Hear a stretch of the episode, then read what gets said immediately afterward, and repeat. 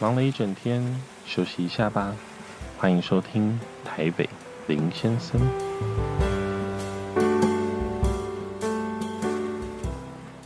大家好，欢迎大家收听今天的台北林先生。现在时间是二零二零年十二月八号的上午十点三十五分。那大家应该听得出来，这一集有一些不一样的地方，就是音质哈，没错。那我第一集呢，用的是一个指向性的麦克风。那当初我从台湾带来的时候，就是想说可以拿来，就除了拍 Vlog 之外，就也可以拿来做录音使用。结果呢，我不知道什么它就是最近有点故障，可能是线啊还是哪边有故障，所以我在录第二集的时候呢，就没办法使用它。后来我第二集我就紧急用的那个 AirPods，然后来来用 AirPods 来录音。就应该是因为我收音的的环境没有设置好，然后还有我收进去收音完之后，我进到软体里面处理也没有弄得很好，所以总之它就只有单声道，而且它的音质听起来就不是那么的舒服。那因为这样呢，我就决定啊，不行，我要赶快再换一支麦克风。那我就上网做了很多功课嘛。然后那个时候就是跟在这里生活的呃台湾人应该也都一样，就是有时候买东西，除了我们会在菲律宾本地找之外，我们也希望可以从台湾找。如果说价格真的差很多的话，我们就会从台湾就是买啊，然后从寄货运，然后这样寄过来，因为抵掉那个加上货运的钱，可能都还比在菲律宾买还要便宜。对，所以我后来我就找了一下，结果发现。诶、没想到菲律宾的 这个麦克风超贵的，就是我有一些麦克风，我可能在台湾找大概是四千块台币，结果来到菲律宾这边，我在虾皮啊、拉扎达这些地方我在找，结果竟然要八千块，等于是两倍。所以你会发现，其实，嗯、我们在这里久了都会知道说，有些东西啊，菲律宾反而卖的比台湾还要贵，像是三 C 产品，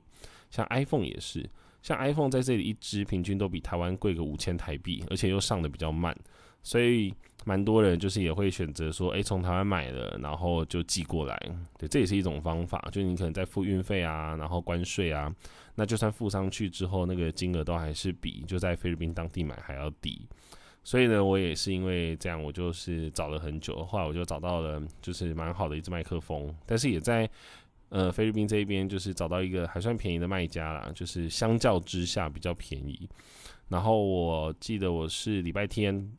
那天下定的，那礼拜天下定之后呢，就是想说反正你也不知道会等多久，那就慢慢等吧。结果没想到昨天我就是查了一下那个出货的状况，好，就诶，他竟然已经出货了。那我想说，诶，已经出货，那应该可能很快就会到，就心里有点期待。但是呢，没想到今天早上九点的时候呢，我就接到电话，那个快递啊，就打个电话过来跟我说货到了。你知道，我就很兴奋，马上就冲下去，然后就是就是付款，然后就赶快把这个麦克风拆封。所以现在大家听到的这一个呃 Podcast 就是用我新买的这支麦克风全新开箱，好，全新使用。那今天一开始要跟大家聊这个，其实也是因为，如果在菲律宾有开始在买东西，尤其像最近，就是因为封城期间，其实很多不方便，大家也不敢出门，所以蛮多人会开始选择就是用线上购买的方式。那我还记得我当年就是五年前来菲律宾的时候，第一次在 Lazada 上面在买东西，那个时候我是买那个 说说起来很好笑，大家应该会觉得我很勇敢，我那时候竟然是买那个 iPhone 五 S，诶，六五 S，六 S。对 iPhone 六 S，对，因为那个时候我记得我是拿五 S 嘛，然后我去巴拉望的时候，就是手机就掉到海里面，因为 就是巴拉望海太漂亮了，所以我手机就自己扑通就冲进去。那后来回来之后，我就是赶快再搜寻了一下，那时候六 S 刚出，所以我就开始在网络上面找啊找，然后也比过价格干嘛的，就发现哎，菲律宾就是有。那个六 S，然后卖的比较便宜，然后我也觉得很紧张，会不会买到就是假货还是什么？但我想说，拉扎拉这么大，应该不会吧，所以我就试试看。结果运气很好，我那次就是买到就是很不错的，就全新的 iPhone 六 S，而且那个时候的，我记得那时候有在炒说晶片你是要选到三星的啊，还是台积电的啊？然后说什么三星比较耗电啊，台积电会比较稳。我记得那个时候有这个争执。那总之我运气很好，我就是选到那个台积电的。所以我也不知道为什么，就是那一次的购物经验让我觉得还不错。可是，在后来呢，每一次在用拉扎达其实我每次叫货，然后一直到那个货到，其实差不多都要一个礼拜到两个礼拜左右。可是，在封城这段时间，它加速很多。哦，加速非常多，很多时候都是一个礼拜内就会到货。那如果你是在就是菲律宾境内的，那基本上基都是一个礼拜内，甚至两三天它就会到货了。那如果你有一些从海外，可能从中国啊、香港啊其他地方过来的，可能就它会有一个标准，就七到十五天。但是呢，我觉得这个比起我五年前的那种等两三个礼拜、快一个月的经验来讲，你会发现其实这个电子商务啊，这个网购这件事情。在菲律宾这边，其实是越来越蓬勃发展的。那因为大家都不敢出门嘛，所以换句话说啦，这个也是我这几天我也写了一篇文章，要想要分享这件事情。就是台湾的疫情虽然控制得很好，但同时其实也错失了一些数位化的机会。那像菲律宾这边呢，就是因为疫情控制很差嘛，所以大家都不敢出门，反倒使得各行各业在数位化的程度上面都加强了很多，因为不得不。好，因为现在这整个环境让大家不敢出门，那可是商家要做生意，所以大家就会不得不的去增强自己数位化的能力。那我觉得这可能也是一个蛮好的转机，因为平常其实不会有这个机会，然后大家也都是反正能拖就拖啊，然后能够不要改变就不要改变啊。所以我觉得能够做到这样真的是蛮不容易的。那可是你知道，在菲律宾，如果你想买东西啊，就在台湾，我们通常都会选择可能信用卡，因为有些点数回馈啊，然后有的没的优惠，对不对？可是，在菲律宾啊，我觉得非常大的一个关键，好，就是我跟很多朋友讨论过，都有得到这个结论，就是我们在菲律宾买网购绝对不要用信用卡，好，绝对不要刷卡，绝对要选择 Cash on Delivery 货到付款。那为什么呢？因为是这样，就是菲律宾它这边哈，其实台湾我我以台湾来讲好了，如果你订个 PC Home 啊，二十四小时到货，那他到了之后，他一定就打电话给你嘛，他急着赶快把货出给你，他也不会压着货啊，或者是说有什么问题，因为他如果超过二十四小时，他也要罚钱嘛，对不对？所以台湾呢，其实比较就是会在准时的，然后把货出出出来，就是给我们这些买家。但其实，在菲律宾呢，那个如果你是出货，如果你是像我是买家，然后如果要等到货来好了，那通常呢都是看司机心情，就是说司机他想什么时候送就什么时候送。他如果打给你一通你没有接到，那他呢就不会送，他就可以拖着。所以这个的差别在哪边？差别在如果你是用信用卡，表示你已经付完钱了。那货在他手上，他想什么时候送就什么时候送，他可以拖着找一万个理由跟你讲说啊，因为塞车啊，因为怎么样，今天 delay 货太多啊，不然明天再送啊，我打给你你没有接啊，那是你的问题啊，反正我明天再送，所以什么事情都会这样拖着。但如果你用 cash on delivery，就是货到付款的话，他扒着就是要赶快找到你收钱，因为货运没有在今天赶紧收到钱，那。这个卖家也会去指责说，哎，为什么就你货运还没有去送到？那货运这个时候你不能再有这么多理由说什么货太多啊，明天送啊，然后还是怎么样？因为只要货送到了就是这个买家的手中，那他也才能够去完成这一次的任务嘛。所以其实对货运司机来讲，他会很急着要把货到付款的货赶快出出去，因为对他来讲是个压力。但如果你是就是信用卡的话，其实他就会觉得不要不给，你知道吗？就没差。我发现这个是真的很大的差别，而且还有一个点是，如果你用信用卡的话，就感觉好像很容易遇到诈骗。因为我自己之前就是有有被诈骗过，但是自己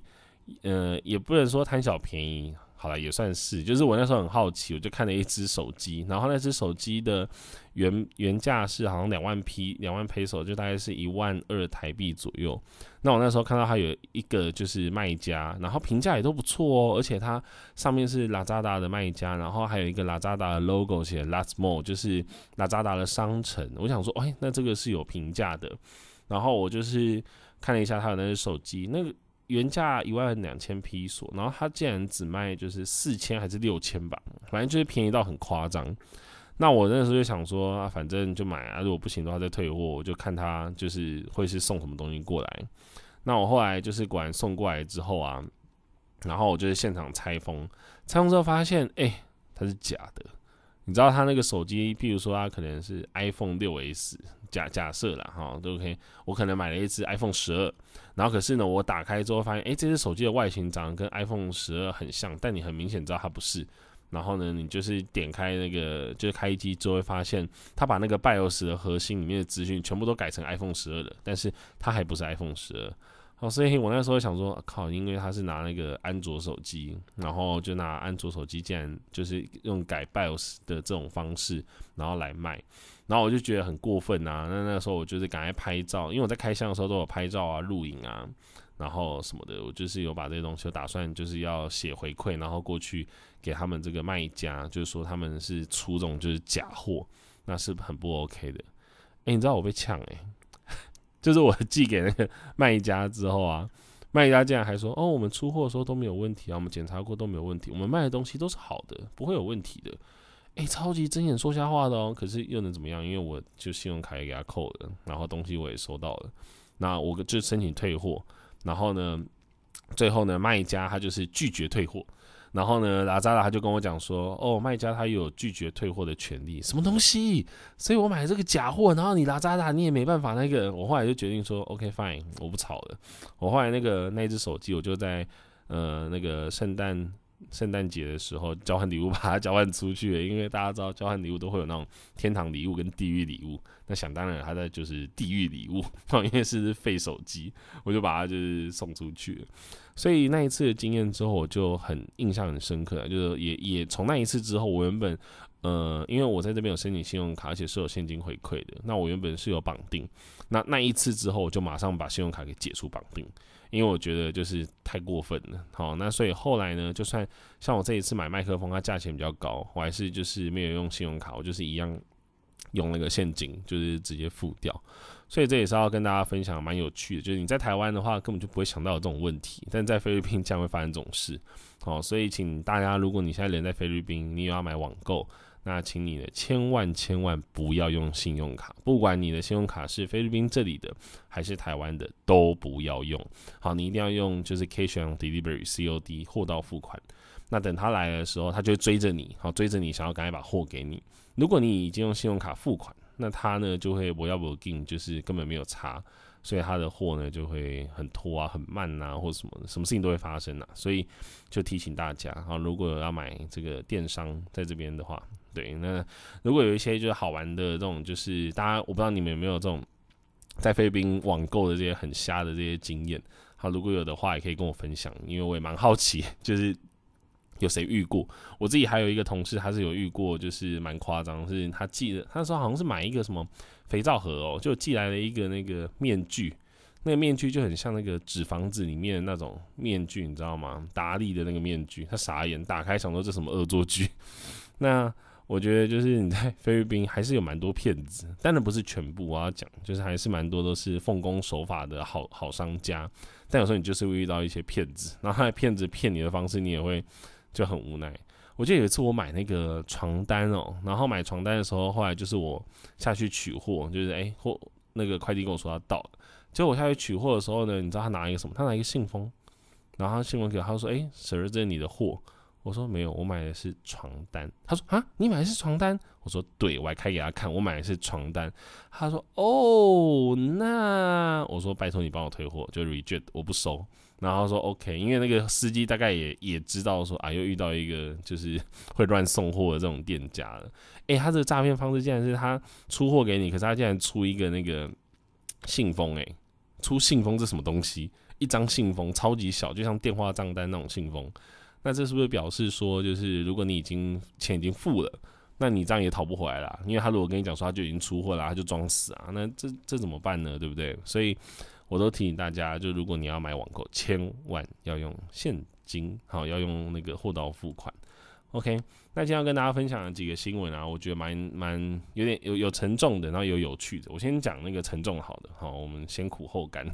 就是。呃，在世界各国其实都有不一样的这个法定的那个性行为的年龄。那大家知道，其实菲律宾很夸张，菲律宾的合法性行为年龄超级低，是多低呢？大家知道台湾的这个性行为的年龄，合法性行为年龄是多少吗？台湾的话呢，好像是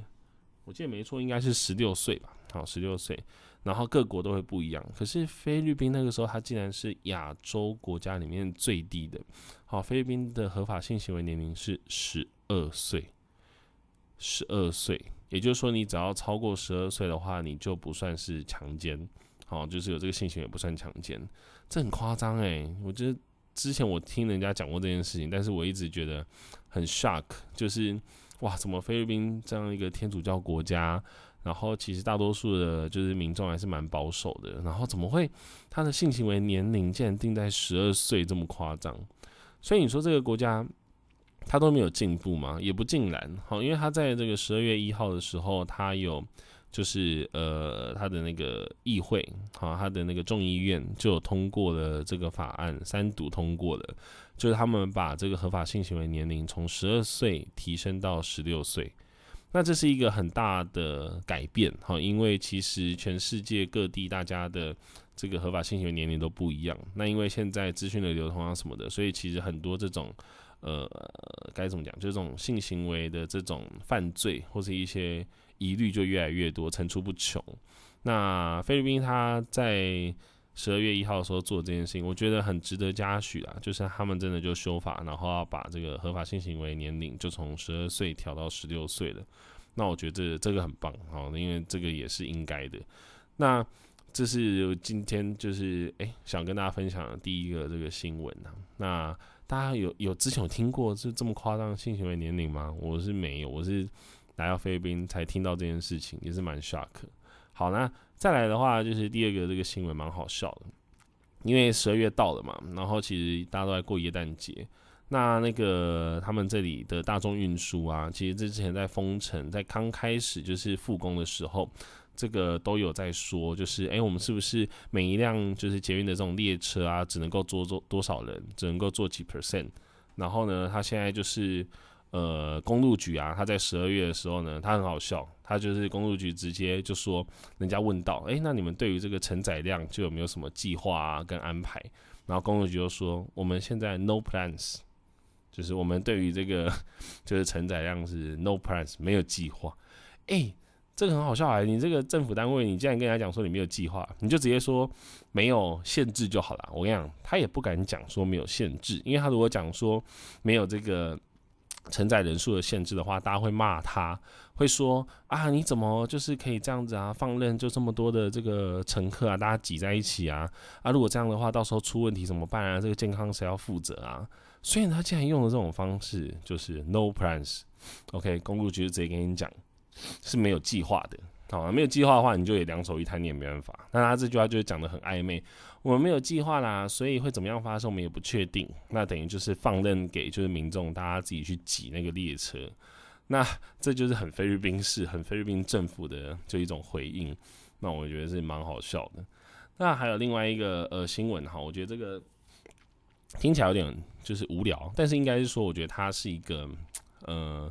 这是台湾跟菲律宾这个时代的差异很明显的一个就是新闻。好，因为它这最近因为封城的关系，所以很多在这个实体的这些工作的内容其实都减少了。那人力银行就有说啊，你如果要接下来的日子里面你要找到工作，你一定要提升你的数位技能。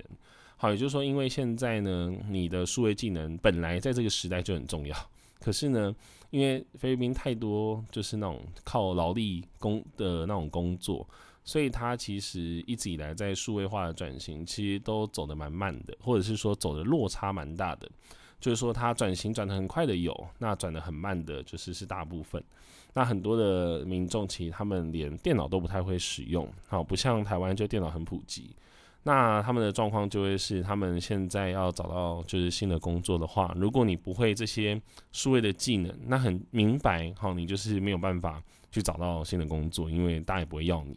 所以人力银行也特别就提到这件事情，就是如果你想要就是在接下来的日日子里面能够找到工作的话，你一定要率先的去提升你的这个数位的技能。对啊，然后如果你没有这个技能的话，那你也没办法，就是就是在未来的生活里面找到工作。所以这个是我我觉得看到这个新闻的时候，虽然好像觉得他讲了一段屁话，可是我又觉得这个真的是呃菲律宾这个时代在进在进步的这个过程里面很重要的一件事情啊，因为这个整个数位化的过程，其实它是一个全民都应该要去进行的，不是只有民众找工作，包括政府你怎么样去走 e 化政府也很重要。像他在今年他有宣布说。我接下来几年就是菲律宾要朝电子化的这个 e 化政府，然后前进。我就去查了一下，诶，台湾是在一九九七年的时候开始推行这个 e 化政府这样的一个政策。所以你看，哇，真的是差了二十年。那但是呢，菲律宾现在开始做这件事情，它会不会晚二十年才走到台湾现在这样？我觉得不会，我觉得会更快。好，因为呃，现在的科技的产品的这个使用的门槛越来越低了。然后这个时候再拉的怎么讲，就是再把大家一口气拉上去的这件事情，我觉得是呃会越来越快的，所以我们也蛮期待的啊。就是说这整个数位变迁啊，那在菲律宾这个国家有这么多人，好集群体的智慧，怎么样能够带大家去走向新的方向？我觉得这个好蛮蛮蛮特别，所以想跟大家分享。那今天也要跟大家来介绍一下那个书。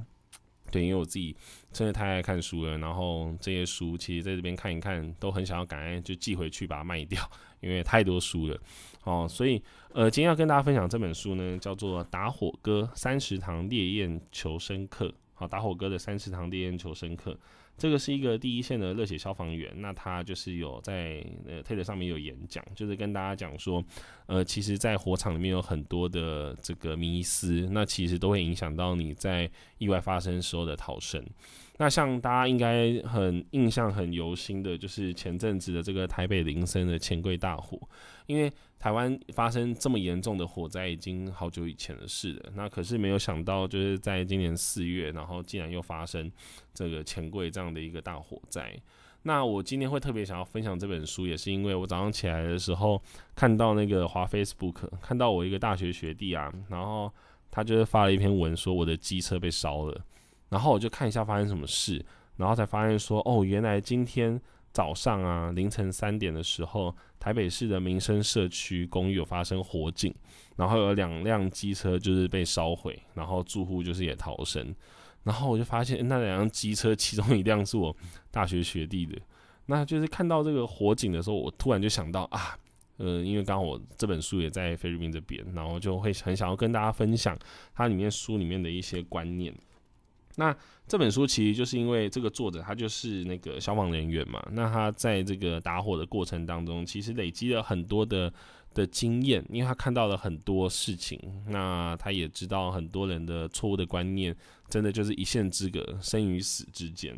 所以呢，他很希望是不要让这个迷思成为成为你命运的杀手，对，因为他觉得说很多时候其实就是观念不对，所以才在逃生的关键几秒钟，他没有办法就是走向对的那条路。那举例来讲好了，像呃，他这里就他这本书，我觉得他的写的方式非常的简单易懂，因为他每一章节啊都是就是一个主题嘛，然后每个主题它都会有你错误的迷思跟。实际上应该怎么做？然后他会给你一个现场真实的故事，那也会有在每一章的一开始也会有一个问答题，诶，选择题，就让你选一下，如果发生这个火灾，你该怎么做？像举例好了，还有就是这一章是第一课哈，油锅起火怎么办？那他就题目是说，你一定见过餐厅大厨炒菜的时候，锅子里不断窜出飞舞的火舌，看似就要迸发而出，却还是在厨师的掌控之中。不一会儿，美味的佳肴就上桌了。你很想学大厨那样大火快炒，但却不小心油锅起火了。这个时候你该怎么做？A. 赶紧浇一桶水。B. 快速盖上锅盖。C. 倒清洁剂中和。D. 撒面粉覆盖。一立刻关瓦斯炉火。诶，哇，这五个 应该要选哪一个？好，很多人会觉得说啊，你起火当然就是赶快浇水啊。那有人会觉得说啊，你起火当然赶快把火关掉啊。啊，你起火当然是赶快跑啊。好，OK，好，不同的不同的那个就是的处理方式嘛。但其实最正确的方式，你应该是要先盖上锅盖。好，因为你要让它的这个空气中的这个氧气，就是让它没有没办法继续燃烧。然后下一步才会是关闭炉火，对，因为如果你一开始先关起来，跟你油锅已经就烧起来了，那你就这么急着关，其实还不对，你应该是先把油锅就是先把它盖起来，然后呢，接下来才会是就是才会是把火这个关掉。那很多人就会觉得说，诶，为什么我不能够就是用水来灭火？那因为呢，如果你往锅里加水啊，水的密度比油高，所以水呢会先下沉到锅子底下。然后就会迅速的沸腾蒸发，然后膨胀成比原本体积一千七百倍的水蒸气，那再混合着这个高温的油滴啊喷溅而出。所以等于说，如果你呢想要就是在油锅起火的时候，你想要灭火，就你把水倒进去，反而会让整个油就是迸发的更大。那这样的话反而会更危险。好，除了人会烫伤之外，那这个火也可能就往四面八方这样喷出去。所以可能原本只有在油锅起火，但是因为你倒水进去之后，就变成四周全部都是火了。那这个我觉得有些人可能会觉得啊，我早就知道了啊。可是很多人其实是不清楚这件事情的。所以他这个里面的这些课程三十堂哈求生课，他每一堂课呢都在分享像这样的一些就是小观念。还有比如说一个这个我觉得很重要。来高楼火警怎么办？就是如果你现在就是在遇到那个就是火灾啊，你人在高楼，很多人常会说，那你是要往上跑还是往下跑？怎么办？往上跑还是往下跑？很多人都会说，那当然就往上跑啊，不是往上跑，然后再等到就是人来就是求救吗？其实呢，哈，这个这个在他们的这一个专业的这个知识里面，他会知道。呃，高楼火灾其实因为最大的问题是你浓烟密布，而且你很不不好跑，然后抢救比较困难。所以呢，他的做法，正确的做法应该是你要先分辨起火的点是在你家还是别人家。啊，如果是在你家的话呢，你就赶快跑，然后而且要顺手把门关上。把门关上的目的哈，是因为让这个烟啊跟火啊能够不要太快的窜到这个走廊上。那如果你是其他户，就你的邻居起火的话，那如果你逃生通道畅通的时候，就赶快向下跑，一定要向下跑，因为你上上向上跑，火是往上的，所以你向上跑的话，你也只是会被就是火会更快的烧到你，所以你要赶快向下跑，而且在跑的时候，你要尽量就是要把这个门啊就是关上，对，因为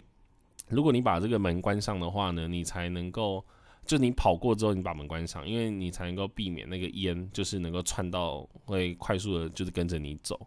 所以其实在这个逃生里面，我觉得它有很多的这个观念啊。那其实这一本书里面真的有三十堂课哦，每一堂课其实你很快就看完了，一堂一堂这样看，超快。那我觉得这个是怎么讲？就是我们平常其实会觉得好像我们都知道，但其实等遇到的当下，我们可能不见得有那么快的时间，然后那么冷静的判断力，能够知道我们该怎么样去做这件事情。那其实像菲律宾的火灾也蛮多的，你知道吗？因为菲律宾就是一个。很热嘛，然后主要是电线呐，因为它的电线其实都乱拉，然后很容易有电线走火，大家都乱接，然后因为很多地方都是住得很紧密，所有人都就是挤在一起去住，那我觉得在这个前提之下，其实火灾的几率就非常高了。那当然，它现在都会有大楼都会有一些可能安全设备或什么，其实都是不太够，因为菲律宾很常塞车，所以其实像菲律宾有一个很特别的文化，就是那个消防义消，然后就是义消。那我自己认识非常多的华人，他们在不同的区域都有参加这个义消。那义消就是因为太常发生火灾，所以你参加的话，除了出钱出力啊，去打火啊，然后你可能捐钱捐一台车啊，或者是常常参加这个活动。这个义消的组织呢，从一开始是一个需求，硬需求，就是因为常常发生火灾，所以大家帮忙。到后来变成了这个社会他们的这个环境里面哈，很重要的一个组织。就是你有参与义消呢，就是表示你是一个非常热心服务当地的一个好人。好好人好事的代表，那所以很多人都会在义消里面会想要拿一个头衔，譬如说我是什么什么防火会的会长啊，什么什么防火会的理事长啊，类似像这种，那拿这个头衔出去之后跟人家把闹，那人家就会觉得哇，你有参加，你有参加，这个很棒。那这个是对华人啊，如果你是对菲律宾人，大家也会觉得很尊重你，就觉得啊谢谢啊，因为你都有在帮我们。那如果你有在出钱买消防车什么的，大家都觉得你真是一个大善人，真的你人真的太好了。好，所以有些人就会觉得说，这是不是一个去洗那个名声的一种做法？我我不否认这件事情啊，因为有些人真的是为了洗名声去做这个。但我也要说，其实蛮多人都还是一开始就是为了这种有点像守望相助这样的一个出发点，然后去做义消的。那所以呢，这个我觉得在菲律宾，如果大家呃你住在马嘎迪的话，就或是 BGC 这种比较都市的地方，就比较少看到这种义消。但如果你往比较本地人的地方去看的话，你会看到很多这种义消的这种呃消防车啊，然后还是就是这种组织，好会在各个地方各个角落，好都会出现。对，因为对他们来讲，就是打火是一件呃很重要很重要的事情，因为太常发生火灾了，所以才会有这个需求。那所以在菲律宾，其实他们的这个防灾意识呢，也不见得是真的有多好，所以也很需要这个消防队，你知道吗？我记得我刚来那一年，那个时候就有参加一个地震演习，那个时候就是要大家全部就是走逃生通道，然后全部走到一楼，然后大家就聚集在那边，然后看云梯车啊，然后 OK，好就是演习结束，然后再散会回去。这个其实小时候也做过，但是就是长大了之后，然后再做这件事情，感觉也是蛮有趣的。我记得那时候大家都是围在下面，我好像看到一堆人很难得，然后就就大家都在拍照，对啊，所以。呃，如果就是各位，如果你对这种就是消防这个知识，那如果有兴趣的话呢，我也很推荐可以去看这本书哦，就是打火哥的三十堂烈焰求生课。那他除了书之外呢，他有 YouTube 的这个影片，就是他在 TED 上面的这个分享。那我也会在就是这个 Podcast 下面的连接，然后就是贴给大家，好分享给大家。那今天的话就跟大家分享到这边。那如果有什么想听的主题，然后或者是有兴趣的话，那或者是大家刚听完的这些个人的经验，那也欢迎大家就是可以留言跟我分享。OK，那我们就下次见喽，拜拜。